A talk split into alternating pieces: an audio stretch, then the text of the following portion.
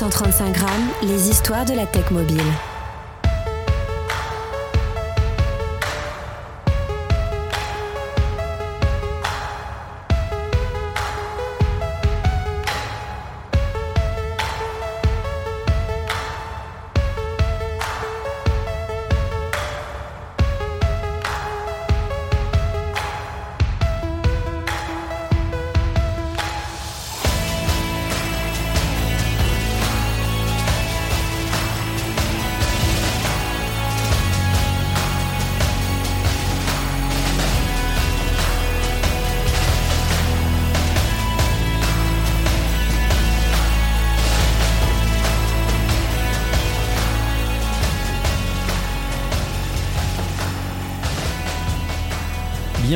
À ce nouvel épisode de 135 grammes, votre podcast qui vous emmène dans l'exploration passionnante de l'univers de la tech mobile. Je suis Christophe Romeilly, nous sommes ravis de vous accueillir pour le deuxième épisode de notre sixième saison, spécialement dédié au monde des applications.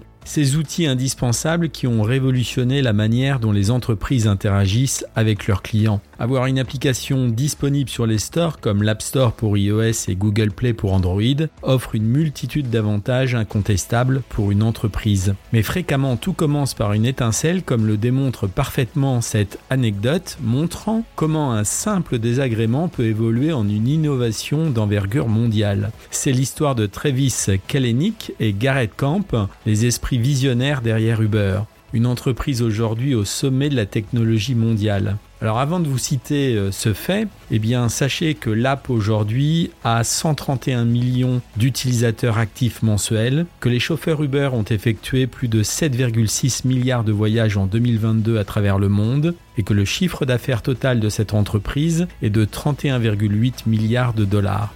Écoutons maintenant comment cette application mobile a démarré.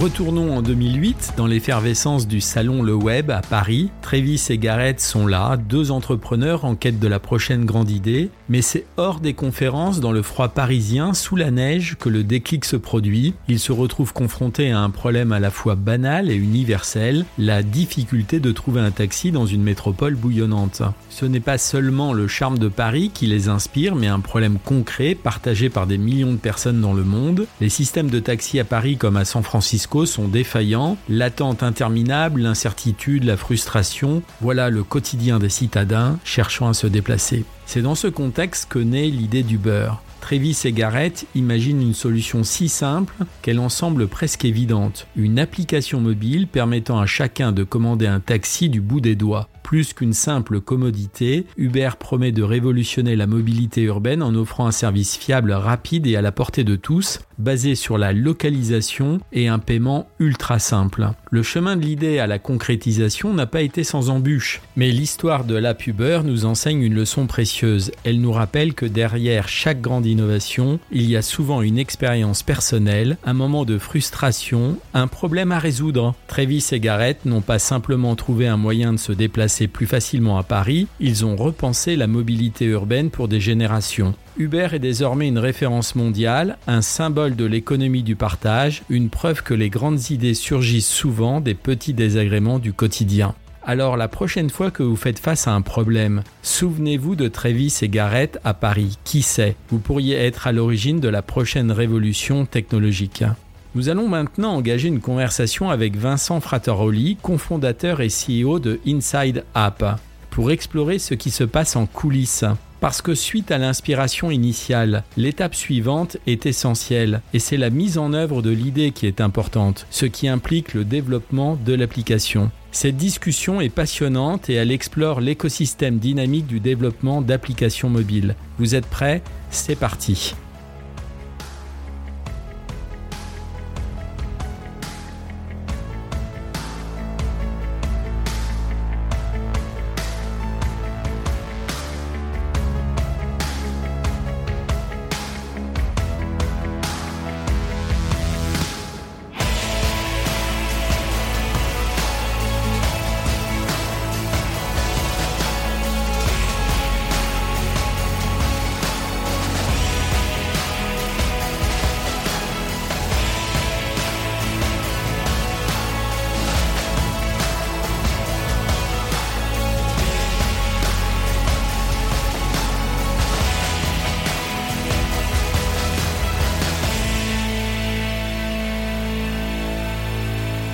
Eh ben Vincent, bonjour et heureux de t'accueillir euh, sur 135 euh, grammes. Euh, Vincent, j'aimerais que tu te présentes. On se connaît depuis pas mal d'années. Dans ta présentation, je veux bien que tu parles un peu de ton parcours, comment tu as tu as atterri dans, dans le monde des, des, applications mobiles, que tu parles effectivement aussi un peu de Bakelite rapidement. Et après, on fait un gros zoom sur Inside App et je vais aborder quatre points avec toi sur qui sont des, des points importants que tu as mis sur ton site web quand on a un objectif de, et une stratégie autour des applications mobiles. C'est la vitesse, la qualité, l'efficacité la responsabilité. Alors c'est un programme vaste, je ne sais pas si on va arriver à le tenir, Vincent, mais euh, c'est avec plaisir de t'accueillir. Voilà, je te laisse te présenter. Eh ben, euh, ben, merci euh, Christophe et ravi effectivement d'avoir l'occasion d'échanger à nous avec toi et puis bonjour à tous les, les auditeurs. donc en quelques mots, comme comme je disais à Christophe en préparant l'épisode, je viens d'avoir 50 ans, donc euh, ça fait un, petit moment que j'évolue dans le secteur euh, du mobile d'une manière générale. J'ai commencé euh, chez SFR hein, à l'époque où on parlait de multimédia mobile. et là, j'ai vu qu'il y avait une opportunité de développer des sites web mobiles dans un premier temps, et donc on a créé avec Sébastien Berten et Thomas Arandi une agence mobile qui s'appelait euh, Backedit. Donc ça, c'était en 2006, un an avant le lancement de, l'iPhone.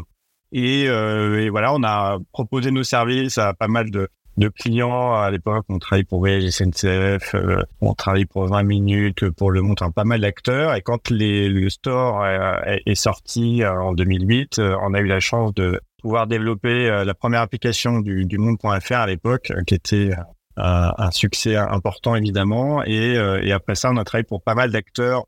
D'abord des pure players des médias qui étaient les premiers, euh, on va dire, euh, utilisateurs de ces applications. Donc, on a fait d'applications de 20 minutes, de halluciné, de vente privée, enfin voilà, pas mal de, de pure players. Et puis, au, au du temps, finalement, on, a élargi et, et, a déplacé notre activité sur des, des entreprises, euh, plus établies comme les, comme des, des banques. On a beaucoup travaillé pour Crédit à l'époque donc voilà, j'étais un des, des, de ceux qui étaient au tout début de, de des smartphones et euh, des applications mobiles. Euh, et puis ensuite, euh, voilà, on a passé un certain nombre d'années euh, chez Elite, qui était intégré au groupe Capgemini en 2011.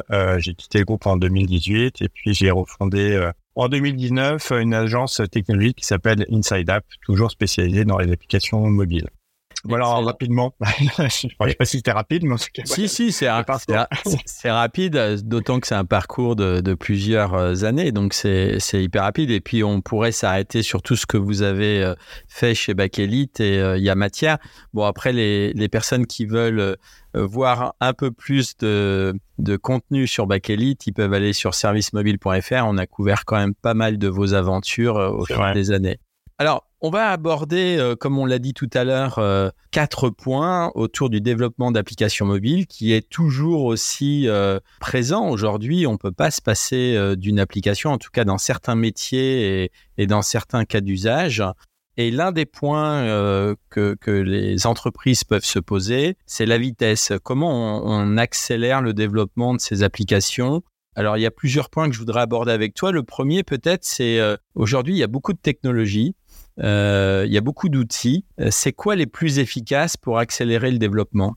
Alors, effectivement, il y a, y a c'est une des nouveautés, on va dire, ces dernières années par rapport euh, au tout début. C'est-à-dire qu'on se retrouve avec une, panoplie de choix assez important, à la fois d'un point de vue framework technique qu'on peut utiliser. Donc, il y a évidemment les frameworks classiques, euh, on appelle ça le développement natif. Je pense que la plupart des gens sont familiers. Et puis, depuis quelques années, il y a des frameworks alternatifs, euh, Flutter Native pour pas les citer, qui eux permettent euh, avec euh, une seule base de code de développer sur iOS Android puisque aujourd'hui on a quand même que deux environnements ce qui est ce qui est quand même beaucoup plus simple qu'au tout début du mobile où il y avait plein d'environnements à adresser euh, donc il y a déjà un choix très important pour pour les entreprises qui est quel type de framework j'utilise. Ça va dépendre de pas mal de, de, facteurs mais en tout cas ça c'est une première question qui peut se poser. Et après au-delà de, du choix du framework euh, il y a des entreprises qui ont, euh, un, on va dire, un portefeuille d'applications Et il y a aussi euh, des gains de productivité assez importants à mettre en place pour euh, finalement réutiliser euh, au sein des différentes applications des briques pour aller évidemment plus vite. Donc plus j'arrive à mutualiser, à partager des briques entre les applications, et plus je peux mettre sur le marché rapidement des, des services différents aux utilisateurs. Donc il y a un peu deux axes, voilà, les technologies et après comment j'arrive quand j'ai plusieurs applications à partager et à aller plus vite avec cette mutualisation, qui est un élément assez nouveau puisque euh, finalement au début les gens avaient peu d'applications euh, et elles étaient très silotées et depuis quelques années on voit de plus en plus d'acteurs qui mettent en place des mobile factories, des choses qui permettent de, de partager, de mutualiser entre entre projets. Alors tu parlais de facteurs pour l'entreprise, tu peux en citer quelques-uns en fait qui ont un impact sur le, le choix de, de ces frameworks ou de ces technos alors il y a, y a plusieurs, il y a des facteurs qui sont euh, liés au service. Euh, si j'ai besoin d'avoir une, très forte euh, intégration avec les OS, si j'ai besoin d'avoir euh, une performance sur un, très large parc de terminaux, notamment des terminaux bas de gamme Android, bah, je vais peut-être devoir privilégier le développement natif qui est qui est quand même aujourd'hui la meilleure solution pour adresser ces objectifs. Après, j'ai aussi d'autres objectifs qui peuvent être plus internes, euh, qui vont être la gestion des compétences. Gérer des équipes iOS, des équipes Android, c'est parfois assez compliqué pour euh, pour les acteurs qui euh, bah, ont des difficultés à recruter et à fidéliser leurs développeurs, donc ils sont parfois un petit peu prudent euh, en enfin de multiplier les technologies. Donc euh, voilà, ça, va vraiment être une analyse, on va dire acteur par acteur. Euh, est-ce que je vais internaliser? Est-ce que je veux, je suis capable d'avoir deux technologies mobiles différentes d'un point de vue ressources internes? Et qu'est-ce que je veux faire d'un point de vue service? Quelle expérience je veux proposer? Donc il n'y a pas une, une solution unique. évidemment, nous en tant que développeurs, on va dire pas de natif, c'est la meilleure solution. Mais finalement, moi, j'ai souvent à mes clients il vaut mieux une application cross-platform très bien réalisée que des applications natives moyennement exécutées si vous n'avez pas les bonnes personnes, les bonnes ressources. Euh, donc euh, voilà, c'est vraiment au cas par cas, je dirais, en fonction de, ce que veulent faire les clients. Euh, mais l'aspect vraiment compétence, il est, euh, très important parce qu'aujourd'hui, on est dans un marché qui souffre d'une pénurie de, développeurs du meilleur général. Et donc, quand on internalise pardon, le développement d'applications, euh, bah, il faut être sûr qu'on va avoir les bonnes compétences pour le faire. Ouais, c'est un point crucial. C'est vrai que le manque de talent aujourd'hui est, vraiment important dans, pas mal de domaines, y compris dans les dans les applications mobiles. Alors, une fois qu'on a qu'on a accéléré ce développement et fait ces choix euh, technologiques, il y a, y a la qualité. Et moi, je, je dis souvent, l'expérience utilisateur, c'est dès le départ quand on conçoit une application. Toi, toi, euh, avec tes équipes, quels sont les éléments euh, clés qui définissent une bonne expérience utilisateur? Alors, il y a évidemment tous les aspects euh, ergonomie, design. Alors, chez Insadap, on, ne fait que du développement, on fait pas de design, mais en tout cas, on participe à la conception des applications, notamment parce que bah, les OS aujourd'hui ont des guidelines, ont des pratiques. Donc, il s'agit évidemment de faire en sorte qu'on ne perde pas l'utilisateur et qu'on se rapproche le plus possible des, euh, des applications qui ont l'habitude d'utiliser, donc des guidelines que proposent euh, Apple et Google. Donc ça, déjà, le respect des guidelines, c'est super important. Et ça se traduit aussi d'un point de vue euh, fluidité et euh, d'expérience en utilisant des composants qui sont natifs dans les plateformes, euh, qui vont être du coup bah, plus rapides à, exécuter que des composants custom qui parfois vont, demander un petit peu plus de temps.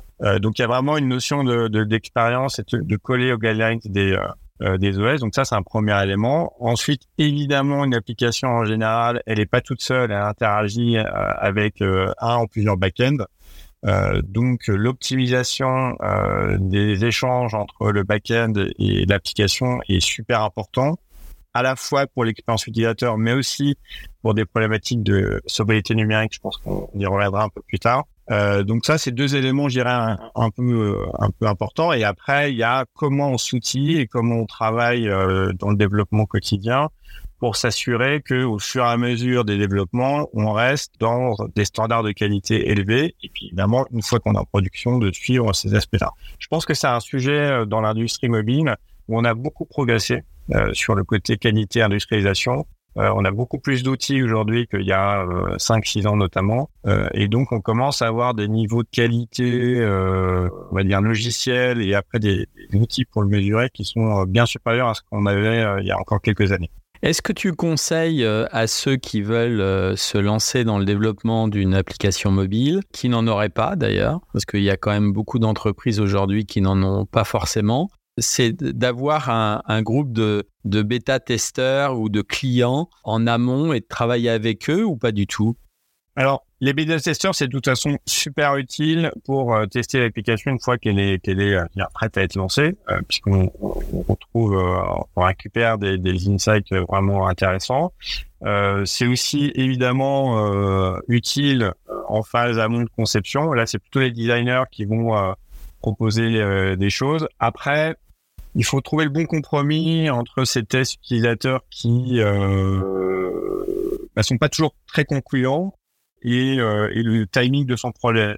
Est-ce que je vais passer beaucoup de temps en amont à essayer de voir les besoins utilisateurs euh, ou est-ce que je développe euh, une partie un peu plus restreinte, euh, je la fais tester et puis après j'évolue. Ça, je dirais que ça dépend un peu des types de, de, de projets, mais je trouve qu'on est revenu peut-être un, petit peu de la phase où le, il y avait pas mal de design thinking, d'approche. On prenait beaucoup de temps pour prendre les besoins utilisateurs et finalement pas assez de temps à mon avis pour analyser les usages sur son site web, sur les applications ou sur les applications existantes. Je pense que maintenant, on rentre dans une phase où on regarde déjà vraiment ce qu'on a, qui marche, qui marche pas euh, sur les dispositifs qu'on a déjà en place. Peut-être qu'on laisse un peu moins de, place, je dirais, aux phases d'exploration, euh, de design thinking, qui sont quand même assez euh, consommatrices de ressources et de temps.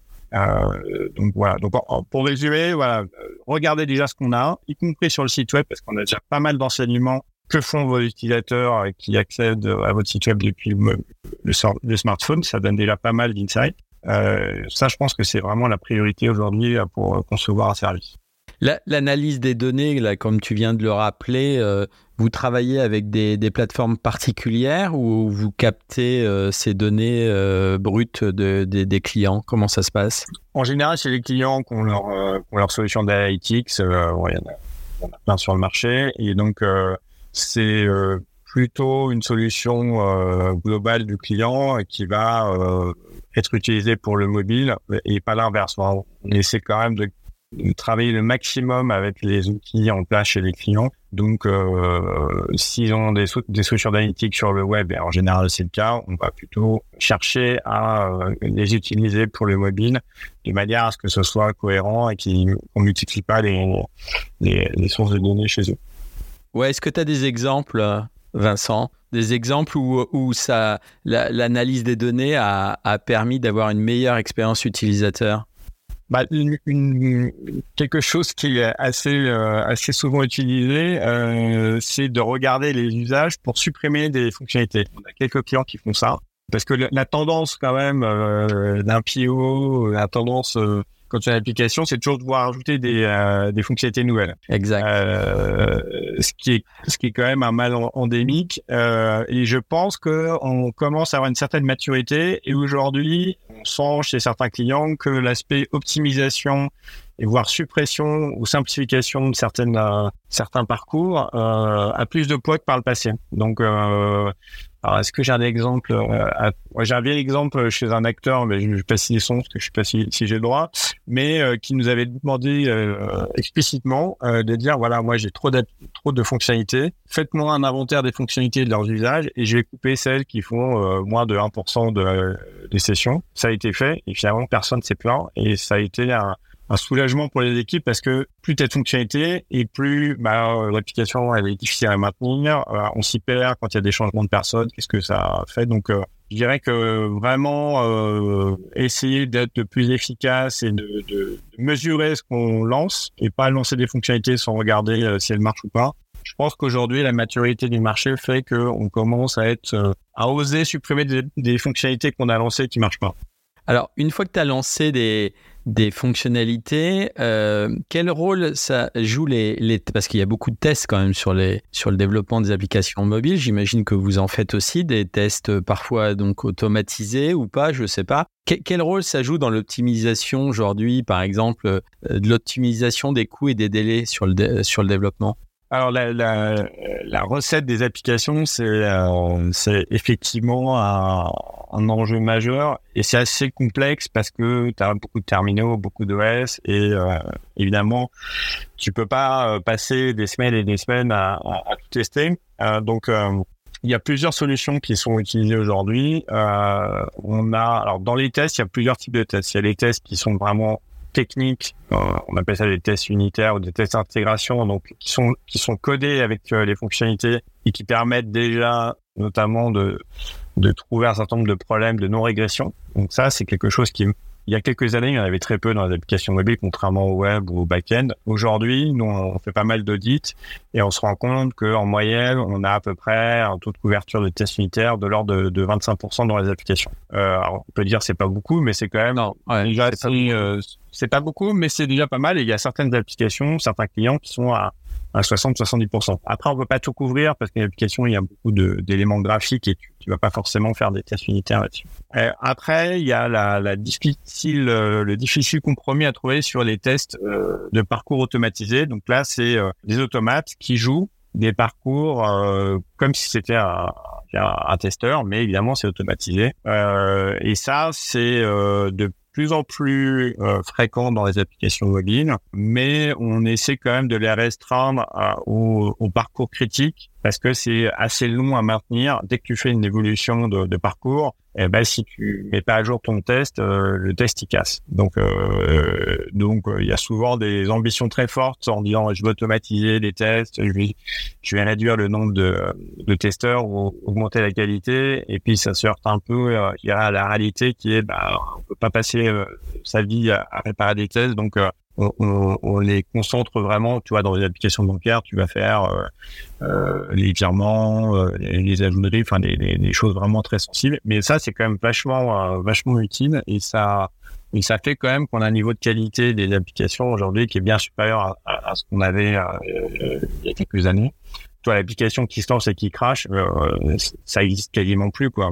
Pour, ouais, c'est vrai. Pourtant, pourtant, ça existait depuis un temps. Donc euh, et après, bah, il y a le, quand même toujours une partie de tests manuels euh, qui, qui, reste nécessaire parce que euh, on voit pas tout et puis il y a des choses qu'on peut pas euh, facilement, tu tout ce qui va faire appel au, au capteur, euh, à la géologue, des choses comme ça. Il y a, des choses qu'on peut pas forcément bien tester en automatisé ou en, ou en simulateur. Donc il y a toujours une partie des tests qui reste à faire à la main y compris la perception de la fluidité de l'application, euh, qui est également un élément euh, important. Vous faites ça en interne ou vous sous-traitez ça? Hein Ça dépend des cas. Euh, on fait ça en interne quand euh, on demande, enfin quand il y a des équipes de tests chez nos clients, on réalise une partie en interne et après on s'appuie sur les équipes de test des clients. Euh, et parfois, quand euh, il y a vraiment besoin d'une validation très complète, euh, on travaille avec un partenaire, en général c'est TDA, pour pas le nommer, dont c'est le métier. Voilà, il, faut, il faut aussi comprendre que c'est un métier, la validation, la recette, écrire des, des tests automatisés, c'est un métier. et c'est un métier d'ailleurs qui développe pas mal, hein, qui est automaticien. donc on préfère s'associer avec des gens dont c'est le métier pour, euh, bah, offrir la meilleure, meilleure qualité de service à nos clients. Toi qui as vu le, départ du développement d'applications mobiles euh, dans les années 2008, là, est-ce que euh, en termes de coûts, les choses ont évolué? Est-ce qu'aujourd'hui un client, tu peux lui rapidement lui lui faire une une enveloppe? Est-ce qu'il a une vue assez rapide de ce que ça lui coûtera par rapport à ce que tu as connu toi? Oui, alors effectivement, ça, ça, je pense que les gens maintenant connaissent euh, grosso modo les, les coûts et ils comprennent qu'une application mobile, euh, c'est au moins aussi compliqué qu'une application web, ce qui n'était pas toujours bien compréhensible euh, au début. Donc les, les, sujets de débat des coûts avec les clients, ils sont plus sur comment je, je peux mutualiser entre applications, est-ce que je fais du cross-platform du natif. Après, sur le coût unitaire des, des fonctionnalités et autres, je dirais qu'on a passé cette étape de, de, de, de, on va dire, de maturité du marché où euh, enfin on n'a pas de client qui vient nous voir en disant j'ai un site web, euh, faites-moi une application mobile pour 20 000 euros parce que ça veut rien dire et que euh, finalement c'est aussi compliqué de faire sur mobile, parfois même plus compliqué que sur que sur un site web. Donc je pense que maintenant les gens comprennent que que, que ça a un coût et je dirais que les questions elles sont plus comment je rationalise ces coûts. Euh, mais c'est pas une remise en, en, question, on va dire, des, des coûts intrinsèquement. Ouais, excellent. Parlons responsabilité. Oui. C'est un point, euh, c'est un point important que tu as abordé euh, souvent. D'ailleurs, tu as écrit quelques articles euh, que les gens peuvent retrouver sur sur LinkedIn sur rendre nos applications, enfin rendre les applications, on va dire plus écologiques. Tu as parlé souvent d'éco-conception. comment, selon toi, on intègre ces considérations aujourd'hui dans le développement des, des applications? Il faut déjà convaincre les clients que c'est important. Je pense qu'on ça progresse, hein, on va dire, le, la prise de conscience de ces sujets-là, mais euh, honnêtement, je trouve que ça progresse pas assez vite euh, au regard des enjeux. Euh, et souvent, on, on, explique quand même que c'est la, enfin, il y a deux, deux aspects. Il y a évidemment l'aspect écologie, il y a l'aspect euh, expérience utilisateur et fluidité d'expérience. Donc, quand on, on, fait comprendre aux clients que euh, moins on consommera de données, plus l'application sera légère et meilleure l'expérience sera pour l'utilisateur et donc euh, bah, il sera euh, plus enclin à utiliser ou à donner des bonnes notes. Euh, je pense qu'on arrive vraiment encore plus à convaincre les, les, clients en disant bah, by the way ça va vraiment améliorer la qualité d'expérience, la fluidité de navigation. L'aspect purement écologique, bah, je dirais qu'il y a aujourd'hui moins d'un client sur cinq qui est vraiment sensibilisé je suis un peu déçu, hein, pour, pour, être honnête, de, du retard de notre industrie sur ce, sur ce sujet. Euh, pas mal d'acteurs considèrent que euh, finalement, une fois qu'ils ont géré la partie serveur, euh, ils ont fait euh, l'essentiel du chemin. Et en fait, si tu as une application ou un site web qui génère beaucoup, beaucoup de connexions, et donc si tu un acteur B2C notamment, eh ben, on voit que l'essentiel des, des impacts, ils sont pas côté serveur, ils sont côté terminaux. Euh, donc il y a encore de l'évangélisation à faire. Euh, mais il y a quand même des clients de plus en plus, euh, la Poste notamment, qui, est très très actif sur ce sujet-là. Nos partenaires avec Inspector bah, ont aussi de plus en plus de clients pour pour bah, les accompagner dans cette partie éco-conception. Mais si tu veux, aujourd'hui, ça reste quand même vachement lié à la performance. Et on a du mal à vendre de l'éco-conception, en tout cas à nous, hein, je sais pas, peut-être que d'autres y arrivent mieux, euh, mais, mais euh, toute seule, quoi, entre guillemets. Alors, est-ce que tu peux, est-ce que tu peux être un peu plus concret, euh, Vincent, en, en termes de pratique C'est quoi aujourd'hui les, les, meilleures pratiques si on en avait trois à, à si tu en avais trois à citer à un client, bien que ça peut changer par rapport au métier du client, mais quand même si tu en avais trois à citer pour avoir une application éco-responsable? Alors déjà, il y a le choix du framework. Euh, donc la taille de l'application.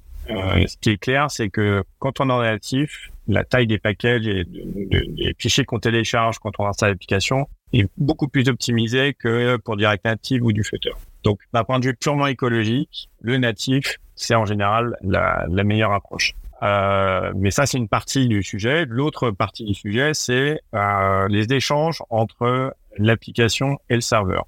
Et donc, comment j'optimise ces échanges en jouant sur le cache, en jouant sur la compression des données, en téléchargeant les données que euh, qui sont utiles uniquement et pas les, toutes les données quand tu quand tu télécharges l'application. Donc, un certain nombre de mécanismes.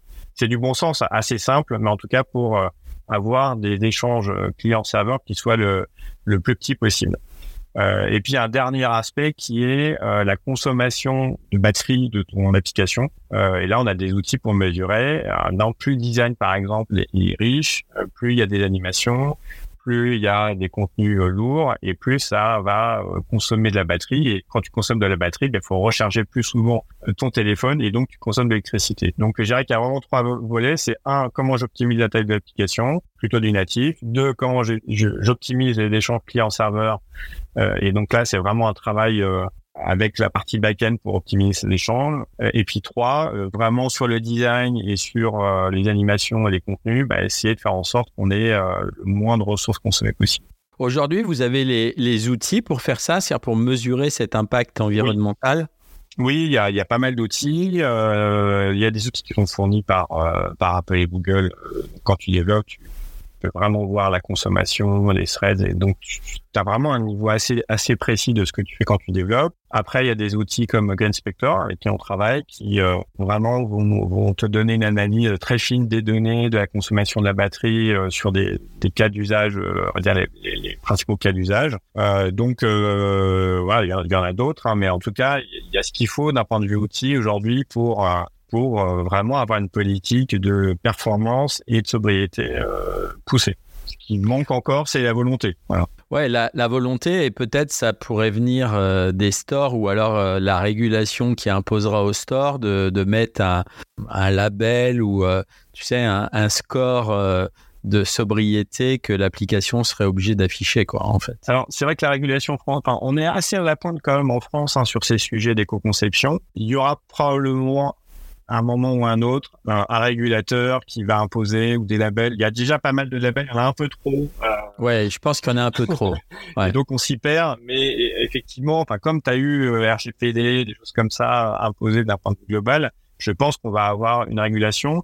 J'espère que les stores vont, vont également euh, pousser euh, cet aspect-là. Ils sont pour l'instant, il y a des, des, recommandations, mais on va dire que c'est pas encore très très pushy. Ils sont plus pushy sur les aspects accessibilité notamment, qui sont aussi très importants et qui font partie euh, de la responsabilité euh, d'un éditeur vis-à-vis de, ses, clients. Euh, D'ailleurs, j'ai un client qui m'a dit euh, le jour qu'il y avait près de d'un quart de ses utilisateurs qui utilisaient l'accessibilité au sens, tu vois, grandir le, les polices de, de caractère. Donc ça, ça, prouve quand même que c'est assez significatif. Donc euh, bien sûr. Donc, on, on, je trouve que les stores sont encore euh, un petit peu en retard sur l'aspect sobriété. Enfin, toute industrie en retard. On va pas se, on va pas se mentir. Par rapport à d'autres secteurs, je trouve qu'on est encore en retard et on pense que, euh, alors, pourquoi? Il y a une raison, hein, c'est que euh, dans les, quand on fait son bilan carbone, ce qui est nécessaire aujourd'hui pour une entreprise de plus de 250 personnes, c'est de compter ses impacts directs. Donc, par exemple, ses serveurs. Par contre, les impacts indirects qui est la consommation d'électricité euh, générée chez des utilisateurs finaux. Mais ça, c'est pas mandatory de le mettre dans ton dans ton rapport. Donc, c'est, c'est j'espère que la régulation aussi va, va, va élargir le périmètre pour qu'on prenne vraiment toute la chaîne parce que ça n'a pas trop de sens euh, de considérer uniquement le serveur qui, qui, fournit les données. C'est sûr, c'est certain. Qu'est-ce que tu penses d'ailleurs du mode offline euh, sur une application? Certains euh, euh, le, font, c'est-à-dire que, et je pense que c'est c'est, une bonne chose. Je sais pas quel est ton avis là-dessus sur ce mode offline, c'est-à-dire que on, peut il y a des applications très clairement, on peut être en mode offline et visualiser un certain nombre de données. On n'a pas besoin de les réactualiser à l'instant T euh, et, ça, permet de faire pas mal de choses quand même. Bah, tout dépend de. Alors oui, ça peut être une bonne idée. Par contre, si le offline, ça veut dire que dès le chargement, tu télécharges beaucoup de données alors que tu vas peut-être en utiliser que 10%, euh, c'est pas non plus un bon calcul. Donc ça va, ça va vraiment dépendre euh,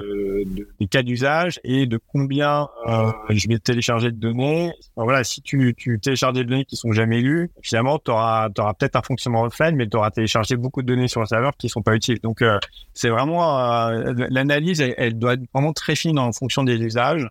Euh, moi, je pense que en général, quand même, euh, le offline, c'est euh, oui, mais pas tout. C'est-à-dire que tu, tu mets en offline et partie par partie ce que tu, ce dont tu as besoin. Et après, il y a quand même pas mal d'applications qui euh, bah, nécessitent une synchronisation avec le serveur et donc euh, typiquement une banque, tu peux pas être en offline parce qu'il y a, y de te connecter avec le serveur ou, d'autres choses. Mais donc euh, voilà, l'offline c'est bien, mais ça peut être une fausse bonne idée si tu télécharges trop de choses qui vont jamais être utilisées par l'utilisateur. C'est ouais. Après c'est comme tu as dit tout à l'heure, c'est comme pour les fonctionnalités, tu peux regarder si ces euh, ces données-là sont utilisées par 1% des utilisateurs ou euh, 80%, et à ce moment-là tu coupes cette cette donnée. Hein. Voilà, mais donc c'est ça, c'est ce travail d'analyse de qu'est-ce que je télécharge tout de suite, qu'est-ce que je télécharge au fur et à mesure, qu'est-ce que je télécharge en, background euh, ou pas. Enfin, c'est euh, faut vraiment avoir une une stratégie là-dessus et qui, qui à mon avis nécessaire pour avoir une réelle politique d'éco-conception et au-delà de la performance utilisateur. D'ailleurs, on l'avait vu avec un de nos clients euh, l'éco-conception, c'est aussi euh, de la pente passante euh, en moment utilisé, et donc c'est des économies. Donc, euh, il peut y avoir aussi des aspects vertueux pas uniquement pour l'utilisateur, mais aussi d'un point de vue économique, bah, de dépenser moins de ressources IT, moins de bande passante. Et ça, c'est encore quelque chose qui, qui, qui pas bien perçu par, par les clients. J'aimerais aborder avec toi un, autre point qui est, euh, qui, est, qui est, le sujet du moment, on va dire le, buzz médiatique depuis, euh, euh de, enfin, depuis quelques années, mais qui s'accélère et qui va s'accélérer encore plus fortement en 2024. C'est tout ce qui est intelligence artificielle, l'intelligence artificielle générative on voit que les constructeurs vont l'intégrer dans les smartphones, y compris dans les, dans les puces. Est-ce que tes clients commencent à te poser des questions sur euh, l'évolution et le rôle de l'IA dans le développement euh, d'applications mobiles? Je dirais que l'IA, elle, intervient à deux niveaux. Un, comment elle peut enrichir euh, mon application? Et deux, comment elle peut me permettre d'être plus productif dans la, le développement, la recette de mes applications? Donc, si on revient juste au premier point sur euh, la partie euh, application, euh, je dirais qu'il y a des typologies de clients plutôt start-up. là, on travaille en ce moment sur un sujet assez intéressant qui utilise à fond l'IA parce que le mobile, ça a un truc incroyable, c'est qu'il y a plein de capteurs tu as plein de données de, de, localisation, des données de santé, énormément de données avec avec le mobile. Euh, c'est une évidence, mais on l'oublie parfois. Et, donc, évidemment, tu peux imaginer, alors je pense aux, applications de fitness, par exemple, tu peux imaginer des, des, des applications dingues euh, sur la base de l'IA en, prenant ce que, tu, que tu récupères dans ton smartphone ou ton, ton bracelet connecté et en, en, faisant des traitements et des recommandations adaptées à, à ton usage et donc hyper personnalisé. Donc ça, c'est ce qui euh, excite pas mal, on va dire, les, euh, les clients, c'est ce côté hyper personnalisé, coaching, euh, qui, qui, qui est assez bluffant hein, dans certains cas. Après, euh, pour les entreprises plus grandes, on est quand même, je trouve, encore à l'état de POC et euh, on se pose pas mal de questions, pas mal de questions sur la confidentialité, on se pose pas mal de questions sur les cas métiers. Comment... Donc, euh, je trouve que il y a vraiment un, en tout cas, voilà, par rapport à mes clients, sur les clients plus établis, euh, L'IA, c'est encore plutôt en réflexion et pas en projet. Par contre, sur des, entreprises plus, plus petites, ouais, là, il y a vraiment euh, une prise de conscience que euh, ça va être, ça va être dingue. C'est, enfin, là, je pense qu'on n'imagine pas encore tout ce qu'on va faire, mais ça va être dingue. C'est clair. Est-ce que, est-ce que ça va changer euh, dans tes équipes le fait de, enfin, en tout cas en 2024 et 2025 peut-être, euh, ouais. La, oui, ça, ça, change parce que Là, on travaille euh, justement. il faut qu'on comprenne comment on prompte bien. Euh, parce qu'il y a plusieurs problématiques hein, quand tu travailles avec OpenAI. Il y a évidemment envoyer les bons prompts, envoyer le bon nombre de données, parce que si tu envoies trop de données, euh, il peut euh, halluciner, il peut être perdu.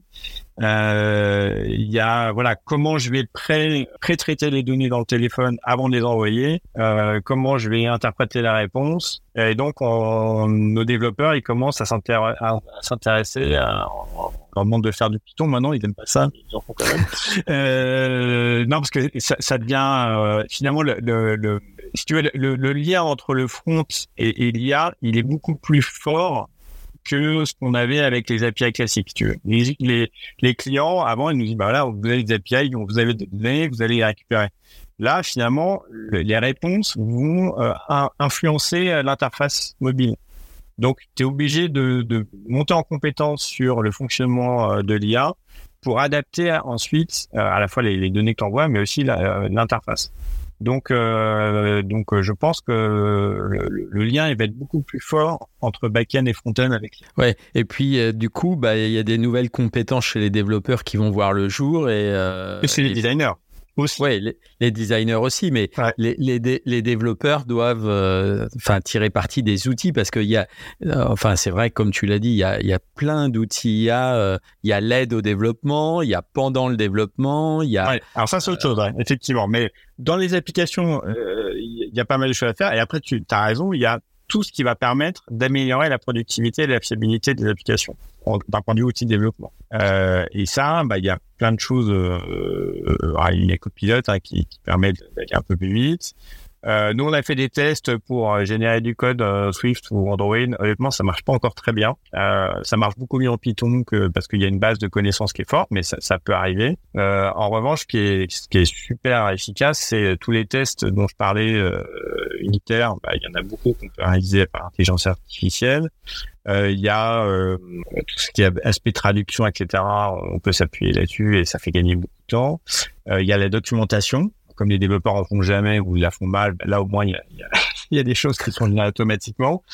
Ça fait gagner un temps, un temps, euh, un temps assez significatif. Après, moi je le vois hein, dans l'équipe, il y a les, gens qui sont très enthousiastes et il y a quand même encore des gens qui veulent garder le contrôle de ce qu'ils font, tu vois. Et, et, on est encore à cette phase où euh, euh, une petite défiance par rapport à la machine parce que parfois il génère n'importe quoi aussi. Hein. Et eh oui, bien sûr. Euh, donc euh, ouais, c'est un peu moitié moitié hein, chez moi. Il y, a, il y, a, des gens qui l'utilisent beaucoup et qui font assez confiance, même si évidemment ils checkent, et d'autres qui ont eu quelques expériences un peu malheureuses et qui considèrent que c'est pas encore prêt. Quoi. Mais bon, en tout cas pour les tests, pour la documentation, pour les traductions, pour juste euh, conf enfin, confronter des idées, c'est vraiment top.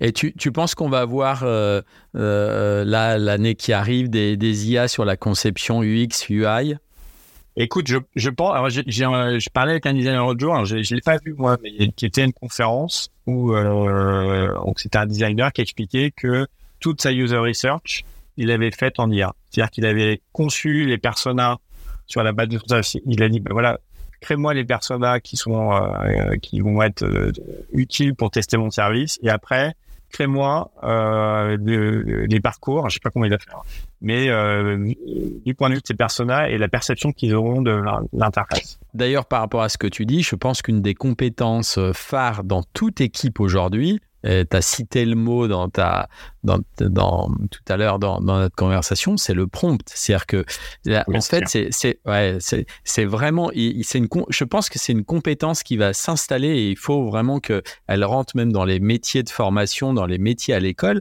C'est comment on rédige un prompt, comment on parle à la machine, comment on parle à ces langages de à ces modèles de langage et euh, et ça devient c'est là c'est le nerf de la guerre. Si tu as le bon prompt, tu fais un truc de fou. Si tu as ouais, le mauvais prompt, ce qui est, ce qui est, ce qui est assez excitant et assez troublant, c'est que ça évolue assez vite aussi, donc il faut tout le temps les adapter, tout le temps les et oui, oui, absolument. Euh, donc, euh, donc, faut être vraiment sur le qui parce que euh, et puis même d'un point de vue coût, tu vois, nous sur le projet sur lequel on travaille, quand on travaillait sur la version 3.5, euh, bah, les coûts étaient c'était un petit peu lent les réponses et puis les coûts euh, par requête c'était entre 5 et, et 20 centimes. Donc c'était quand même pas négligeable. Et puis là tu as, as, la nouvelle version qui arrive qui réduit les coûts par 3 ou par 4 euh, donc certains mécanismes d'optimisation que tu as mis en place, bah, finalement, euh, ils sont plus très utiles. Donc euh, ça, ça, bouge tout le temps, c'est ça qui est, qui est passionnant.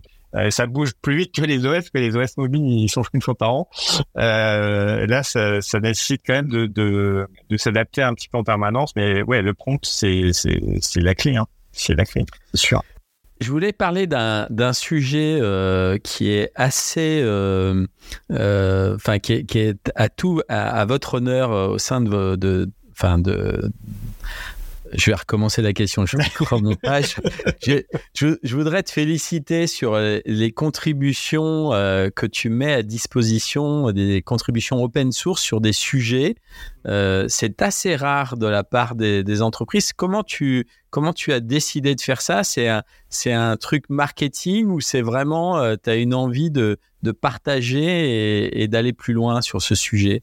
Alors ça dépend à qui tu, tu poses la question. Moi, j'estime que c'est un, un, outil de marketing de rayonnement euh, et de recrutement aussi. Euh, et puis euh, les développeurs euh, et mon associé Gilles Grousset, lui, il est vraiment dans le, la notion de partage et la communauté la fait progresser tout le monde. Euh, donc je pense un petit peu des deux, c'est-à-dire que euh, quand on, on, travaille sur plusieurs notamment plugin Sonar. Donc, c'est des outils qui permettent justement de vérifier la qualité de ton code quand tu développes.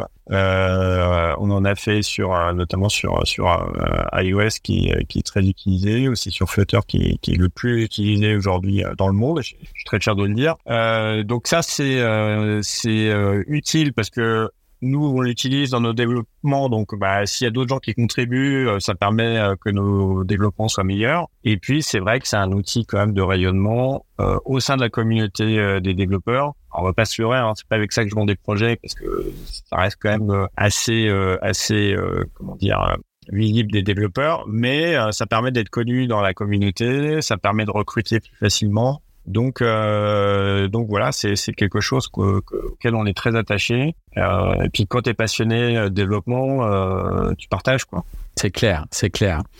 Pour pour conclure la, la, conversation, parce que déjà, tu vois, ça, ça passe vite, hein, le temps. En fait, il y a deux sujets que j'aimerais aborder qui sont euh, des sujets un peu, euh, un peu trivial sur euh, le, les applications mobiles en général et pas forcément sur le, sur le développement. C'est les achats in-app, par exemple. Est-ce que toi, qui as vu le démarrage de, de cette activité-là dans les stores, est-ce qu'il y a eu une avancée notable ou est-ce qu'on s'installe dans quelque chose euh, euh, en fait qui est assez commun au développement des applications. Tu veux dire d'un point de vue développement ou d'un point de vue euh, usage euh, Ouais, non, plus, plus d'un point de vue usage. Euh, comment tu vois les achats in-app? Est-ce que au final ça va, ça va évoluer ou est-ce que euh, bah, on est rentré? Par, la force des choses, ça va évoluer parce que parce que on, sait qu'il y a, il y, a, il y, a, il y a de la régulation qui, qui est en cours, donc et, que et que bah, forcément il va y avoir des changements dans les années à venir. Je sais pas sais pas exactement quand ça va se mettre en place. Euh, ce qui est sûr, c'est que euh, il y, a, vraiment une prime à la Shine App, c'est-à-dire que c'est tellement simple aujourd'hui que euh, le delta parfois il est compensé par le fait que tu vas faire beaucoup plus d'achats et donc même si tu redonnes 15 à 30% à, à, Google ou Apple, finalement comme tu as eu beaucoup plus de, de, un taux de succès bien supérieur, il y a quand même beaucoup de gens qui le pratiquent il y a eu quand même un, un, petit épisode euh, au moment du Web 3 des NFT sur euh, sur euh, le, le, le, sujet. Ben voilà, est-ce que je peux acheter un NFT directement Donc Apple a dit maintenant, faut faire de l'INAP et ça se prête pas très bien à des prix qui varient tout le temps comme les prix des NFT. Donc les NFT, ça c'est un peu cassé la figure, hein, donc c'est pas trop un sujet. Mais tu vois quand même qu'il y a certaines rigidités tarifaires. Je, je, je, crois que Sora a une solution assez intéressante justement d'avoir plein plein de paliers tarifaires pour essayer de s'affranchir de, de, de, cette euh, difficulté de, de, mapper des prix qui varient avec euh, avec de l'INAP. Euh, donc euh, donc il y a encore certaines rigidités, euh, mais d'un point de vue expérience, c'est sûr que, que y a pas photo quoi. Et après, d'un point de vue développement, euh, ça reste toujours euh, quelque chose d'assez compliqué à suivre et à maintenir. Et c'est pour ça qu'il y a pas mal d'éditeurs qui ont lancé des solutions. Nous, on travaille beaucoup avec euh, Purchasing, euh, qui est l'éditeur français, et ça simplifie tellement les choses que euh, moi, si j'ai une recommandation, c'est de passer par ce type de solution qui non seulement simplifie l'intégration technique, mais aussi permet d'avoir des paywalls, de l'A-B testing pour tester un peu tes modèles. Et ça, euh, je pense qu'aujourd'hui, se passer d'une solution comme ça, c'est un peu difficile. Absolument. Moi, je suis assez d'accord avec toi sur ce sujet. Et alors, le deuxième sujet euh, qui est, euh, qui, moi, que je trouve qui est, a pas tellement évolué dans le monde des applications mobiles, tu es peut-être moins confronté, toi, Vincent, dans l'objet du développement, c'est la publicité comment tu vois ça? Parce que toi, tu as vu quand même le démarrage euh, de la publicité arriver sur, sur le mobile, avec plein d'agences, euh, plein de plateformes. Comment tu vois les choses aujourd'hui en 2023 sur ce sujet-là? Alors moi, je le vois... Euh... J'en utilise beaucoup les publicités parce que dans nos applications euh, médias notamment, euh, on consomme euh, beaucoup de SDK qui nous posent parfois des problèmes. Euh, donc, euh, donc ça reste quand même encore un, sujet assez compliqué. Euh, après, c'est vrai que d'un point de vue, euh, j'ai pas un avis très très fort sur ce que j'ai. Je suis vraiment bout de sur sur l'aspect régie, la publicité, les formats. J'aurais pas vraiment d'avis très très. Je pense quand même qu'on a un peu progressé sur le côté bannière et autres qui était un peu un peu mal intégré. Je pense qu'il y a eu quand même des efforts. Là, de, de fait d'un point de vue design et par les régimes. Mais je t'avoue que j'ai pas un avis très très euh, très très précis là-dessus, si ce n'est que euh, ça reste euh, vraiment le caillou dans la chaussure des développeurs de, de gérer tous ces écarts qui qui génèrent parfois des complexités, des packages trop grands, des, des, des bugs qu'on ne sait pas tracer, des allers-retours. Donc euh, c'est pas encore très mature d'un point de vue développement pour ceux qui intègrent ces des cas, alors je vais pas faire du narrating, mais quand même, en général, c'est assez compliqué. Et, surtout, on commence à avoir maintenant toute une, il n'y a pas un seul SDK de pub. Quoi. En fait, les, les médias, ils en ont plein parce que en fonction des euh, si les gens ont accepté ou pas euh, la TT, etc. Tu euh, proposes d'autres différents types de régies. Donc ça devient assez complexe d'un point de vue mécanique, mais d'un point de vue vraiment utilisateur, j'ai pas vraiment d'opinion arrêtée si ce n'est je trouve que c'est quand même moins moche qu'avant, mais là c'est vraiment l'utilisateur qui parle, mais pas le professionnel, tu veux dire. Ouais, et d'autant si on met la couche éco-responsable, ça pose quand même un vrai problème. C'est sûr. Après, on voit quand même qu'il y a beaucoup d'acteurs qui sont passés en modèle payant. En tout cas, ce qui est sûr, c'est que nous, on voit chez, notamment chez les médias, une bascule très, très importante vers un modèle payant. Parfois, d'ailleurs, sans publicité ou avec moins de publicité. Euh, et donc, euh, j'espère qu'on va aller plutôt vers ça parce que bah, je pense que l'utilisateur, euh, finalement, il, probablement, il gagne en, en expérience. Mais euh, on est quand même encore dans le dans le mythe du gratuit dans pas mal d'acteurs. Donc euh, voilà. Mais je trouve quand même que l'intégration des pubs est, moins moche qu'avant. Oui oui, ah, oui très clairement maintenant c'est vrai il y a beaucoup de, de, vidéos qui sortent beaucoup de choses comme ça et ça c'est pas du tout euh, écologique surtout quand la vidéo ne t'intéresse pas euh, donc euh, mais bon je pense que les là, ils sont pas très sensibles à l'éco-conception pour l'instant. Euh, si leurs clients ne le sont pas assez, je pense qu'ils le sont encore moins. Euh, voilà. Donc euh, non, j'ai pas, j'ai pas d'avis très intéressant de donner. Bon, ben merci beaucoup euh, Vincent pour euh, cette conversation hein, sur sur le, le, le sujet qui est le, le, cœur de ton business, c'est le développement d'applications mobiles. Le développement d'applications mobiles, il a quand même fait, il a quand même évolué en l'espace de plus de dix ans là, et des agences comme toi, ça aide à, bah, ça aide les clients à apprendre, à faire les bons choix quoi. Bah écoute, c'est ce qu'on essaie de faire et puis on n'aurait pas on aurait mentionné l'IA, il y a aussi Vision Pro qui arrive. il, y a, plein de choses qui arrivent assez excitantes quand même sur le marché. Donc, euh, on aura l'occasion d'en reparler, voilà, à l'occasion. Super. Merci beaucoup, Vincent. À bientôt. Merci. À bientôt. Ciao.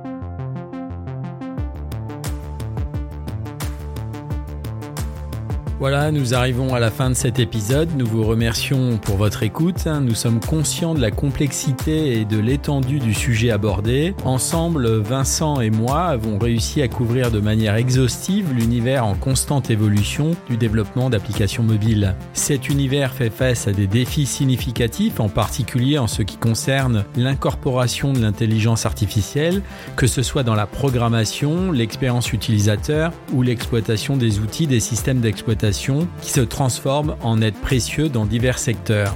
Pour revenir à notre euh, anecdote du départ sur la création de l'app Uber, sachez qu'il y a derrière chaque course et chaque livraison une armée d'ingénieurs dévoués travaillant sans relâche pour rendre votre quotidien plus simple et plus connecté dans plus de 70 pays avec la gestion de millions de transactions à chaque seconde. On estime qu'il y a environ 12 000 ingénieurs travaillant pour Uber à travers le monde. Belle histoire, n'est-ce pas? Voilà, c'est la fin de ce podcast. N'hésitez pas à nous envoyer euh, vos commentaires sur les plateformes. Nous mettrons les liens et vidéos des nombreuses sources dans un post dédié sur servicemobile.fr qui sert à préparer ce podcast, notamment l'interview de Loïc Lemeur avec l'un des fondateurs de Uber. Je vous dis à très bientôt. 135 grammes, les coulisses de votre smartphone. When did you start Uber? Three years ago here, right? Three, so three and a half years ago is when we launched in San Francisco. We came up with the idea. We actually came up with the idea in at La Web in 2008. You were stuck in the streets. We were stuck. Tell the story because I tell it, but it's not the same. Well, I mean, everybody here knows. No, no, right? tell the story. I mean, I like if, it. No, though the story is what everybody here knows is that it is hard to get a cab in Paris. In fact, I think it was, it may have been, I think it was 2008 or 2009 when I had to, when I was rushing in to get on a panel and I was basically sweating yeah. as I came on and I was, it was a mess. I remember. It's because I couldn't get a cab. So Paris was the inspiration for Uber. And so we went back to San Francisco and we created a very simple, you know, what was straightforward for us at the time was we wanted to push a button and get a ride. And we wanted it to be a classy ride. But tell me before, like how did you realize this was the idea? Because I know before that, because we've known each other for Yeah. a few years, Yeah. you were just looking for an idea, right? And then it came to you that th- this is it. That's what I need to. So this maybe goes to some of Guy Kawasaki's like how his philosophy is that you know entrepreneurs often have a hundred ideas, and then you're like, well, which one? It's the one that matches you, right? So if you know yourself, then the idea that that makes sense is the one that matches you, right? Um, you know, if you're a great uh, basketball player, you don't get on the tennis court. It's that kind of thing. So knowing what you're good at, knowing who you are, being self-aware, and then you match your personality to the thing that you're going to do, and when it works, it's magic.